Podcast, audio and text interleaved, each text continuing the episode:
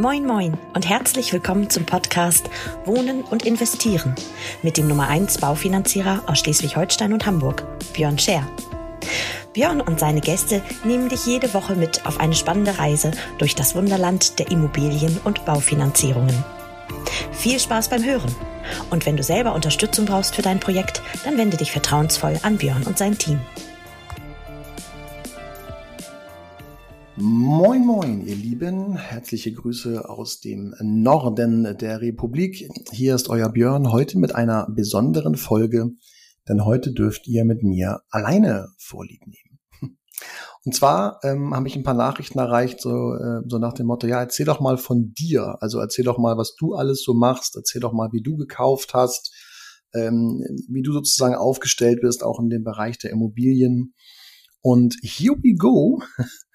Das heißt, heute mal ohne einen Gast, ohne einen Kunden, der berichtet, was er gemacht hat, sondern einfach mal so ein Schwank äh, aus meinem Leben. Und heute möchte ich euch ein bisschen erzählen, wie ich damals meine erste Immobilie gekauft habe, wie diese sich entwickelt hat, ähm, wie der Verlauf war, wie es mir dabei ging und wie nachher auch das Exit stattgefunden hat, also der Verkauf dieser Immobilie. Denn die habe ich nach äh, 15 Jahren tatsächlich dann verkauft. Also irgendwann, Anfang der 2000er, ging es darum, mal von zu Hause langsam auszuziehen. Da war ich so Anfang 20 und äh, mal auf eigenen Beinen zu stehen. Und ich weiß nicht, wie es euch geht. Viele von euch sind ja auch bereits Eltern. Ähm, ich äh, hoffe, dass Emil früher als Anfang 20 unser Haus hier verlässt bin aber natürlich auch froh, wenn er so lange bleibt, wie er möchte. Also da lebt man ja, glaube ich, generell als Eltern in so einem Zwiespalt zwischen, das Kind möge bitte schnell ausziehen und bleibt auch so lange, wie du möchtest. Aber anyway, ähm, es gab also irgendwann die Zeit, ähm, wo ich oder auch meine Eltern gesagt haben, Mensch, wäre ja mal Zeit jetzt. Und ähm, ich war zu dem Zeitpunkt noch in der Ausbildung, muss man dazu sagen. Ich habe ja als allererste, als allerersten Werdegang eine Ausbildung gemacht als Veranstaltungskaufmann. Wie kam es eigentlich dazu? Da noch einen kurzen Schwank, weil ihr wollt ja auch ein bisschen was von mir erfahren. Ich habe damals ähm, Abi gemacht und habe dann ein Praktikum gemacht beim Axel Springer Verlag. Vielleicht kennen noch ein paar von euch in der BAMS, also der, der Sonntagsausgabe der Bildzeitung, gab es damals den Viva Bums Teil. Also Viva war, ich weiß gar nicht, ob es heute noch gibt, ein Musiksender. Ähm, und bei diesem Viva Bums Teil bei Martin Heinemanns habe ich damals, also dem Chefredakteur, habe ich damals ein Praktikum gemacht. Und ähm, über dieses Praktikum habe ich dann äh, Peter Maffei kennengelernt. Der wiederum hat damals seine Tour mit der Ostseehalle in Kiel als äh, ja, Tourleitung sozusagen Tourveranstalter gemacht und hat dort zur Ostseehalle in Kiel, also damals hieß sie noch Ostseehalle, ich glaube heute wieder, zwischendurch hieß sie immer Sparkassenarena und keine Ahnung was alles, und hat da einen Kontakt hergestellt. Und dann bin ich zur Ostseehalle nach Kiel, da ein Praktikum gemacht, das hat mir sehr gut gefallen und dann wollten die mich ganz gerne ausbilden, habe ich gesagt, ja, ist ja super, ich wohne in Hamburg, habe meinen Betrieb in Kiel und die Berufsschule wäre dann in Lübeck gewesen, also völlig geistesgestört. Dann haben wir dafür eine Lösung gefunden und das war ganz cool, denn zu dem Zeitpunkt hatte die Ostseehalle in Kiel, war die beteiligt an einer Eventagentur hier in Hamburg. Witzigerweise hieß oder heißt diese Agentur Scherer und Friends mit dem äh, Besitzer und äh, ja, jahrelang Programmdirektor bei RSH gewesen, dem Hans Scherer. Und äh, dann bin ich sozusagen bei dieser Eventagentur in Hamburg als Azubi angemeldet gewesen, habe aber alle Veranstaltungen der Ostseehalle Kiel mit durchlaufen, also ein Pink-Konzert, ein Klitschko-Boxkampf und sämtliche Touren war ich in ganz Deutschland unterwegs, also wirklich eine richtig mega coole Zeit und äh, wurde auch stark geprägt. Ähm, auf der einen Seite äh, klar durch die Ostseehalle, weil ich da alle Abteilungen durchlaufen bin. Also wenn ihr mich hört, lieber Stefan, heute äh, Geschäftsführer Rixa, Assistentin der Geschäftsführung. Also es gibt so ein paar, die mich da geprägt haben damals. Aber natürlich durch den Agenturleiter hier in Hamburg, Hans Scherer, ähm, ganz, ganz alte Schule und äh, die ganze Akribie, die ich heute habe, äh, gerade auch wenn es um Rechtschreibung geht und so weiter, das ist alles ihm zu verdanken. Da wurde ich stark geprägt. Also eine schöne Zeit. Worauf wollte ich hinaus? Zu dem Zeitpunkt, während ich noch in der Ausbildung war, ähm, habe ich mich also auf die Suche gemacht nach einer Wohnung. Heutzutage eigentlich unvorstellbar, weil keine Bank äh, finanzierten Azubi. Das Gute war damals, dass äh, mein Vater zu dem Zeitpunkt beim HSV war und ähm, wir dementsprechend ganz gute Kontakte hatten zur Haspa vor Ort. Ähm, ja, weil die haben ja ein bisschen gesehen, was bei uns so los ist auch. Und dann habe ich damals bei der Haspa, man möge es nicht glauben, ich war zu dem Zeitpunkt gerade 22 geworden. Das war 2004, bin ich gerade 22 geworden, habe ich ähm, mein erstes Darlehen unterschrieben. Äh, ratet mal den Zinssatz. Ja, es war hervorragend. Es war nämlich eine 5,2 bei der Haspa für eine 10 Jahre Zinskondition und eine 3,9 bei der KfW Wohneigentumsprogramm. Also gar nicht vergleichbar mit heute, wenn ihr euch das mal vorstellt. Wahnsinn, aber es gab halt mal so Zahlen. Also ich kenne sie auch noch. Ähm, und was noch vielleicht interessant war an diesem Kauf, es war eine 120 Prozent Finanzierung. Also die Wohnung hat damals gekostet 95.000 Euro für 62 Quadratmeter äh, Wohnung, äh, zwei Zimmer, Fußbodenheizung, Balkon, Rollläden, Gegensprechanlage, Aufzug, Baujahr 2000 in Norderstedt. Also im Norden von Hamburg hier ist der erste Ort, der nördlich von Hamburg liegt. Fünftgrößte Stadt Schleswig-Holsteins in Norderstedt also. 95.000 äh, Euro. Also wahnsinnig guter Preis für 60 Quadratmeter, wirklich äh, überragend. Äh, wenn ihr das mal ausrechnet, zum Verkauf komme ich ja noch. Ähm, aber ihr könnt euch vorstellen, was das Ding heute von Wert hatte. Auf jeden Fall damals eine 120 Prozent Finanz, also 115.000 habe ich bekommen, 95 hat sie gekostet, also eine Pi mal Daumen 120 Prozent Finanzierung. Auch heute unvorstellbar. Kein Eigenkapital, kein Eigenkapital, Azubi, 120 Prozent Finanzierung, unvorstellbar. Also würde ich, wenn ihr kommt, braucht gar nicht kommen, kriege ich nicht hin. Also wirklich mega. Ähm, und tatsächlich damals ohne Bürgen. Also weder ein Bürge noch irgendetwas. Also sozusagen nur auf Zuruf von meinem Vater zur Haspa, wenn was sein sollte, äh, übernehmen wir das. Aber nichts Schriftliches, gar nichts. Also wirklich heute unvorstellbar. Ähm, war auf jeden Fall eine gute Idee und vielleicht dazu auch nochmal die Intention des Kaufs kam auch von meinem Vater. Ich selber hätte nie ähm, selber etwas gekauft, aber er hat gesagt, ach Mensch, dann kauf doch gleich. Ähm, ohne dass er selber jetzt wusste, äh, welch guten Rat er da wahrscheinlich gibt. Aber er hat einfach das Gefühl, Mensch, kaufen ist, ist gut, ist eine gute Geschichte, gute Anlage auch. Und äh, im Nachhinein betrachtet, jetzt ist es äh, ein paar Jährchen ja her, aber natürlich äh, die goldrichtige Entscheidung gewesen, diese Wohnung zu kaufen. Am Anfang als ich eingezogen bin, bist natürlich erstmal stolz wie Bolle und, und hast äh, Anfang 20 eigene Wohnung und ne, so super duper. Das, was ich relativ schnell festgestellt habe, ist, dass so eine Wohnung ja auch Geld kostet.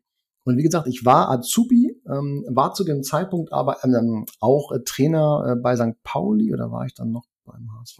Egal, ich war auf jeden Fall Jugendtrainer. Ähm, der, das müsste dann St. Pauli gewesen sein, die U16 damals und habe da ein bisschen Geld verdient, auch mit der Ausbildung ein bisschen Geld gehabt. Jetzt für euch ein paar Zahlen. Die Wohnung hat mich damals gekostet, all inclusive 850 Euro. Ähm, ich glaube, es waren 650 an die Bank und 200 Euro Hausgeld, so ungefähr in dem Dreh. 850 Euro. 850 Euro, viel Geld. Ähm, mit ein paar Versicherungen und so weiter lag ich nachher irgendwie so bei 900, 950 irgendwo so in dem Dreh. Das ist natürlich für einen Azubi und jemanden, der nebenbei noch ein bisschen Geld durch, durch seine Trainertätigkeit verdient, das ist wahnsinnig viel und es war wahnsinnig eng. Das führte ab und zu zu Situationen, dass ich mir echt überlegen musste, gehe ich am Wochenende jetzt mit meinen Jungs ähm, feiern?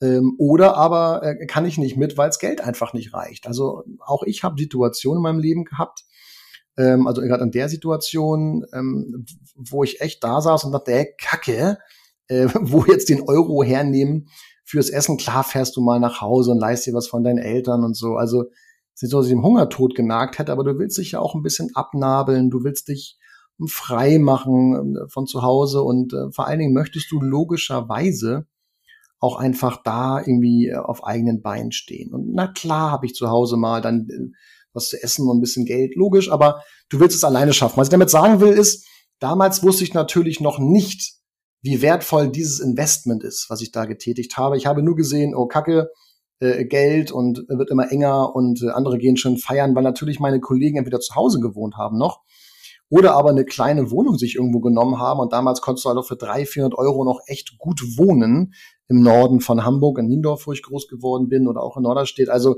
das waren ganz andere Dimensionen und die hatten es entspannter. Heute, also Pi mal Daumen, äh, ja, was sind das jetzt so 17, 18 Jahre später, ähm, ist natürlich was ganz anderes, ja. Also ähm, heute sehe ich das Thema, sehe ich das Thema ganz anders. Und ähm, ja, nee, aus den 16 Jahre später, genau. Heute sehe ich es anders, weil natürlich auch durch den Verkauf einiges reingespült wurde. Kommen wir dazu ein bisschen. Also vielleicht zum Verlauf. Ich habe die Wohnung zwei Jahre dann selber bewohnt, bin dann mit meiner damaligen Ex-Freundin äh, zusammen dort weggezogen aus Norderstedt und habe sie vermietet. So, das heißt, die Wohnung hat sich dann nachher, um euch auch ein bisschen Einblick zu geben, die Wohnung hat sich dann nachher plus minus null getragen. Das heißt, zwei Jahre habe ich selber reingebuttert in die Geschichte und ab dann hat die sich selber getragen. Dann gab es eine Prolongation nach zehn Jahren. Das war in 2015, ich glaube Mitte 2015 habe ich prolongiert, also eine Anschlussfinanzierung auch bei der, bei der Haspa mit, mit einer Bausparkombination. Da hatte ich ja schon ein bisschen Ahnung von der Geschichte wollte es aber unkompliziert haben, wollte also nicht woanders noch einreichen, sonst hätte er natürlich das System mal bemüht. Aber in dem Fall wollte ich es schnell abwickeln, weil ich da gar keine Zeit für hatte. Hab's dann bei der Haspa prolongiert mit einem Zinssatz von 1,2 oder so in dem Dreh. Ich weiß es ehrlicherweise gar nicht mehr so genau. Also super Konditionen für einen Volltilger mit einem LBS hinten dran, mit einer 1,25 Bausparer. Worauf will ich hinaus? Prolongiert schon mit richtig guten Zahlen. Dann weitere drei Jahre später mh, hm, wollten wir auch zu Hause hier an unserem Haus ein bisschen was machen. Das war ähm, Anfang 19 haben wir drüber nachgedacht, ähm, ein bisschen was am Haus zu machen, ein bisschen Gas zu geben und ähm, habe dann über nachgedacht, ja Mensch, die Wohnung, die hat ja momentan einen richtig guten Wert, die kriegst du gut verkauft. Sie ist jetzt auch zu klein, auch als Einzelwohnung für später. Äh, da kannst du andere Dinger drehen. Ähm, dann habe ich mir überlegt, die Wohnung zu verkaufen was jetzt erstmal emotional ein bisschen schwierig war, weil es war halt meine erste eigene Wohnung. Ich verbinde ganz, ganz viele schöne Momente mit dieser Wohnung. Ähm, ob jetzt mit Kollegen ähm, oder sonstigen Partys. Also auch ich habe Fußball gespielt drüben bei der Eintracht. Also ganz, ganz viele schöne Momente. In Norderstedt habe ich zum Beispiel auch meine, meinen Zivildienst abgeleistet. Also wie gesagt, ich verbinde mit dieser Wohnung ganz, ganz viele schöne Momente. Deswegen war es erst einmal schwer, sie zu verkaufen. Habe sie dann inseriert für damals 215.000, glaube ich. Da könnt ihr schon mal sehen, 95.000 gekauft, 215 inseriert. Jetzt gab es für 215 relativ wenig Zuspruch. Warum? Weil die Wohnung ein bisschen ja, verwohnt einfach war. Ist ja logisch, ne? War ja verwohnt. Was habe ich gemacht? 20.000 reingesteckt. 20.000, neue Küche, neues Bad, Wände neu, Böden neu, die Rollläden komplett überarbeitet. Also die Wohnung richtig Chico gemacht. Dann für 240.000 inseriert und innerhalb von einer Woche war das Ding in Sack und Tüten. 240.000 Euro. Gekauft 95. Ähm, das war nach 15 Jahren, das war letztes Jahr, Anfang letzten Jahres war das, ähm, in, in 2020. Und das war natürlich eine, eine, eine richtig schönes Gefühl, vielleicht da auch als Info für euch vorab. So äh, ähm, eine, eine, eine Renovierung, Sanierung, Modernisierung, wie auch immer, so eines Objektes ist echt wertvoll. Also da kann ich euch nur aus meiner, aus, auch aus zwei Erfahrungen berichten. Vorher schön machen ist beim Verkauf immer leichter, weil die Leute draußen kaufen einfach lieber Wohnungen, die schön aussehen, wo man gleich einziehen kann. Viele erschreckt es und verschreckt es auch selber noch zu investieren, wenn man gar nicht weiß, wie es aussieht nachher, wie viel es kostet. Also dieses Investment war wirklich Gold wert. Top-Geschichte. So, was ist dann passiert? Ich habe die Wohnung ähm, inseriert. Innerhalb von einer Woche habe ich jemanden gefunden. Ähm, Verkaufspreis 240.000 Euro. Da ich ja noch die zehn Jahre der Prolongation nicht zu Ende hatte, musste ich ein bisschen Vorfälligkeit zahlen. Ähm, in, ähm, in dem Fall waren es, glaube ich, 20.000 oder so. Also schon ein bisschen Geld auch, aber natürlich bei den Größenordnungen zu verschmerzen. Ähm, zehn Jahre waren rum, also keine Spekulationssteuer. Und wenn wir es uns mal ganz einfach ausrechnen, waren es nachher Pi mal Daumen 120.000 Euro netto Gewinn. 120.000 Euro, die bei mir auf dem Konto gelandet sind aus dem ersten Immobilienerwerb und auch wieder Verkauf. Eine richtig schöne Geschichte. Doof wäre es gewesen, wenn man aus diesem Verkauf dann sozusagen nichts gemacht hätte, nicht wahr? Also wenn ich 120.000 genommen hätte und dafür, äh, keine Ahnung, ein Jahr irgendwo in Urlaub gefahren wäre oder so, das ist nicht schlau. Aber was ich jedem von euch auch zurufe, gerade wenn, schaut mal, ich habe eine sehr, sehr lange Zeit auch auf, auf viel verzichtet, ne? gerade am Anfang, weil ich wenig Geld hatte dann, äh, man sollte sich nach so einem schönen Deal auch mal was gönnen. Ja, was habe ich damals gemacht? Das kann man darüber streiten, ob das jetzt jedem so schmeckt, aber ich habe mir halt die Harley gekauft und die Rolex. So, weil ich gesagt habe, das sind Dinge, die finde ich gut, die möchte ich gerne haben und ähm, habe den Rest des dessen, was dann über ist, genutzt für die Tilgung von zwei, drei, von zwei, drei Kleindarlehen, die wir beim Haus ja noch hatten. Und ähm, das restliche Geld, was über war, haben wir in das Haus gesteckt hier, äh, beispielsweise auch in den Kauf ähm, der Wohnung hier in unserem Zweifamilienhaus, haben dadurch unser Immobilienvermögen wieder ja auf den gleichen auf den gleichen Nenner gebracht, indem wir Norderstedt verkauft und oben die Wohnung über uns dann von unseren jetzigen Mietern abgekauft haben. Haben also ins Haus viel Geld gesteckt, haben die Wohnung gekauft, haben also die sozusagen die Vermögenssituation von der Objektseite gleich gehalten, aber haben einfach äh, den, den Gewinn realisiert und ich glaube, gute, schlaue Investments damit getätigt. Ja. Und das war meine, das war meine erste Wohnung. Also wie gesagt, mit äh, gerade 23 geworden, gekauft, wieder verkauft mit 37, 15 Jahre später Pi mal Daumen 120 Nettogewinn. Ähm, das heißt, das, was dabei rumkommt, könnt ihr euch ja vorstellen, wenn man jetzt mal so einen Gewinn ausrechnen will, das passt schon soweit. Und deswegen glaube ich nach wie vor daran, dass Immobilien eine sehr, sehr schlaue Geldanlage sind. Natürlich nicht autark, es gehören Versicherungen dazu, es gehören gute Depots dazu. Ähm, je nach ob, ED, ob ETFs oder gemanagt ist erstmal völlig egal. Hauptsache Depots sind im Spiel. Ähm, bisschen Krypto vielleicht, ein paar Aktien auch, ähm, ich, aber dazu werde ich noch mal einen Podcast machen, ein paar Aktien auch direkt, ein bisschen Krypto ist nicht schlecht, aber halt nicht alles und ähm, breit streuen das Ganze. Und ich ähm, bin selber der Meinung, wenn man nachher zwei, drei Wohnungen hat, die vermietet sind, also das ist so meine Idee für später, und das abbezahlte Häuschen, dann seid ihr auf einem sehr, sehr guten Weg. Ja. Das also mal als Einblick äh, in mein privates Leben, wie ich damals zur ersten Wohnung gekommen bin ähm, und damals wusste ich natürlich nicht, was das von irrer, von irre Geschichte ist, 15 Jahre später mit dem Gewinn zu verkaufen. Und das erleichtert natürlich auch viele weitere ja, Dinge, die ich dann gemacht habe, sozusagen mit dem Geld, um das private Vermögen ein bisschen zu steigern. Ich hoffe, euch da ein paar, jo, paar Momente aufgezeigt zu haben. Also wie gesagt, es war nicht immer leicht, aber ähm, letztendlich war es die richtige Entscheidung, früh zu kaufen. Und das kann ich eben auch nur jedem von euch zurufen, entweder wenn ihr noch jung seid oder aber auch Kinder habt. Also ganz ehrlich, mal abgesehen davon, dass ich überlege, Emil auch ähm, eine Wohnung schon jetzt zu überschreiben, also auch als Minderjährigen, ähm, warum sollte euer Kind nicht mit 18 sich die erste Wohnung äh, kaufen? Ihr könnt ja als Bürgen mit reingehen in die Geschichte und dann läuft das so. Aber je, je merkt, je früher man beginnt mit der ganzen Geschichte, desto besser wird's hinten raus. Klar, weil die Zeit eben auch für uns spricht und spielt. Und äh, deswegen denkt mal ruhig drüber nach, auch eure Kinder oder wenn ihr mit Freunden drüber sprecht, warum sollten die nicht mit 18 eine Wohnung kaufen? Es kann ja auch eine sein, die man dann dementsprechend vermietet. Aber wenn die mit 18 anfangen, ihr Vermögen aufzubauen, das ist ja Wahnsinn. Die sind mit 50 durch, weil dann haben sie irgendwie drei, vier Buden. Also, naja, also ich hoffe euch da ein paar witzige Momente mit auf den Weg gegeben zu haben, ein bisschen auch zum Grübeln gebracht für Abend zu und natürlich ein bisschen ja, Einsicht, ein bisschen äh, Blick hier in mein privates Leben auch. Und ich bin sehr, sehr glücklich, damals diesen Schritt gegangen zu sein mit der Immobilie. Logisch, nach dem Ergebnis. Ähm, emotional, wirtschaftlich, alles gut. Und ähm, ja, witzig, wenn ich drüber nachdenke, fange ich an zu schmunzeln. Also, 19 Minuten reicht für heute. Ha? Willkommen bei diesem wunderschönen Podcast, ihr Lieben. Und ich freue mich, dass ihr immer wieder zuhört, reinklickt, ihn abonniert. Nächstes Mal gibt's wieder ein paar Kundenstimmen von unseren Kunden, die Eigentum erworben haben zum, Ver äh, zum Vermieten oder Eigenbewohnen. Und ähm, ab und zu werde ich mal ein paar private, so wie heute, ein paar private ähm, Dinge euch erzählen rund um das Thema Immobilien und Finanzierung. Ich wünsche euch eine wunderschöne Zeit, bleibt gesund, Ich sende ganz, ganz liebe Grüße aus dem Norden der Republik und bis bald, euer Björn. Ciao, ciao.